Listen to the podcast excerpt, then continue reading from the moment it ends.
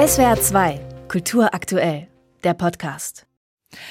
Unsere Deutschen in Hollywood. Unter diesem Motto wird gerade viel in den deutschen Medien über die Oscar-Nominierten Sandra Hüller und Wim Wenders berichtet. Ein Name aber bleibt auffällig häufig unerwähnt, der des ebenfalls nominierten Regisseurs Ilka Czatak.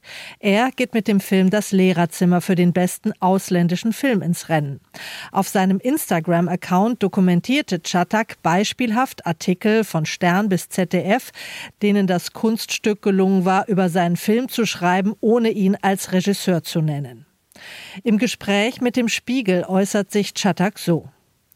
Wenn man früher von Rassismus gesprochen hat, dann ging es um Baseballschläger und Glatzen. Heutzutage ist Rassismus besser kaschiert.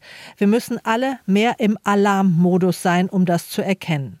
Viele deutsche Freunde mit nicht migrantischen Namen haben mir geschrieben, danke, dass du uns darauf aufmerksam machst. Es ist uns gar nicht aufgefallen. Klar fällt es euch nicht auf, weil ihr ja auch nicht davon betroffen seid. Ich erwarte von deutschen Medien, dass sie einen extra Effort aufwenden.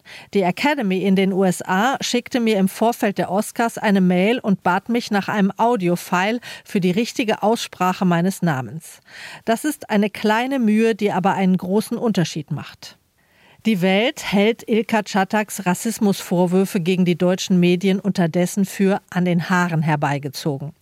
Zum Beispiel könnte man ja auf die Idee kommen, dass Sandra Hüller als Schauspielerin, also Person, nominiert ist, während Perfect Days und das Lehrerzimmer als Filme nominiert sind. Warum wird Wenders Name dann trotzdem oft genannt? Vielleicht, um deutlich zu machen, dass Perfect Days, ein japanischer Film, der für Japan ins Rennen geht, von einem deutschen Regisseur stammt. Oder aber Hüller und Wenders werden genannt, weil sie berühmter und nicht, weil sie deutscher sind.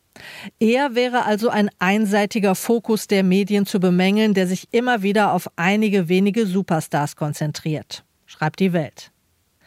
In der Süddeutschen Zeitung macht sich der Astrophysiker und Naturwissenschaftserklärer Harald Lesch stark für die Fächer Kunst, Musik und Werken.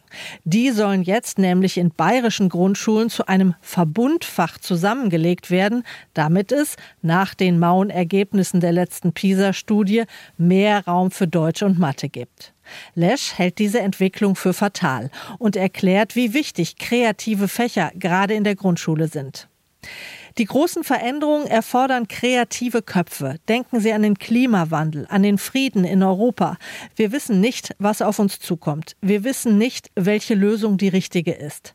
Wir müssen eine Menge ausprobieren und Irrtum zulassen. Das lernen Kinder in kreativen Fächern. Es braucht eine neue Fehlerkultur, die ermutigt, auszuprobieren, ohne Angst vorm Scheitern. Kinder müssen lernen, Kreativität in Gruppen zu steuern, erstmal Ideen zu sammeln und offen zu bleiben. Ausprobieren wird in Kunst, Musik und Werken unglaublich befeuert, wenn man die Kinder machen lässt und schaut, wie weit sie mit ihren Fähigkeiten kommen. Sie lernen in diesen Fächern nicht nur kniesepückelig an sich zu denken. Kreativität ist das, was über einen hinausweist. Ich wusste gar nicht, dass ich das weiß und kann. Das spüren Kinder körperlich. Werken ist wichtig, damit sie erfahren, dass sie mit den Händen mehr bewegen können als eine Tastatur, dass sie etwas bauen können. Das meint der Physiker Harald Lesch im Interview mit der Süddeutschen Zeitung. SWR 2 Kultur aktuell. Überall, wo es Podcasts gibt.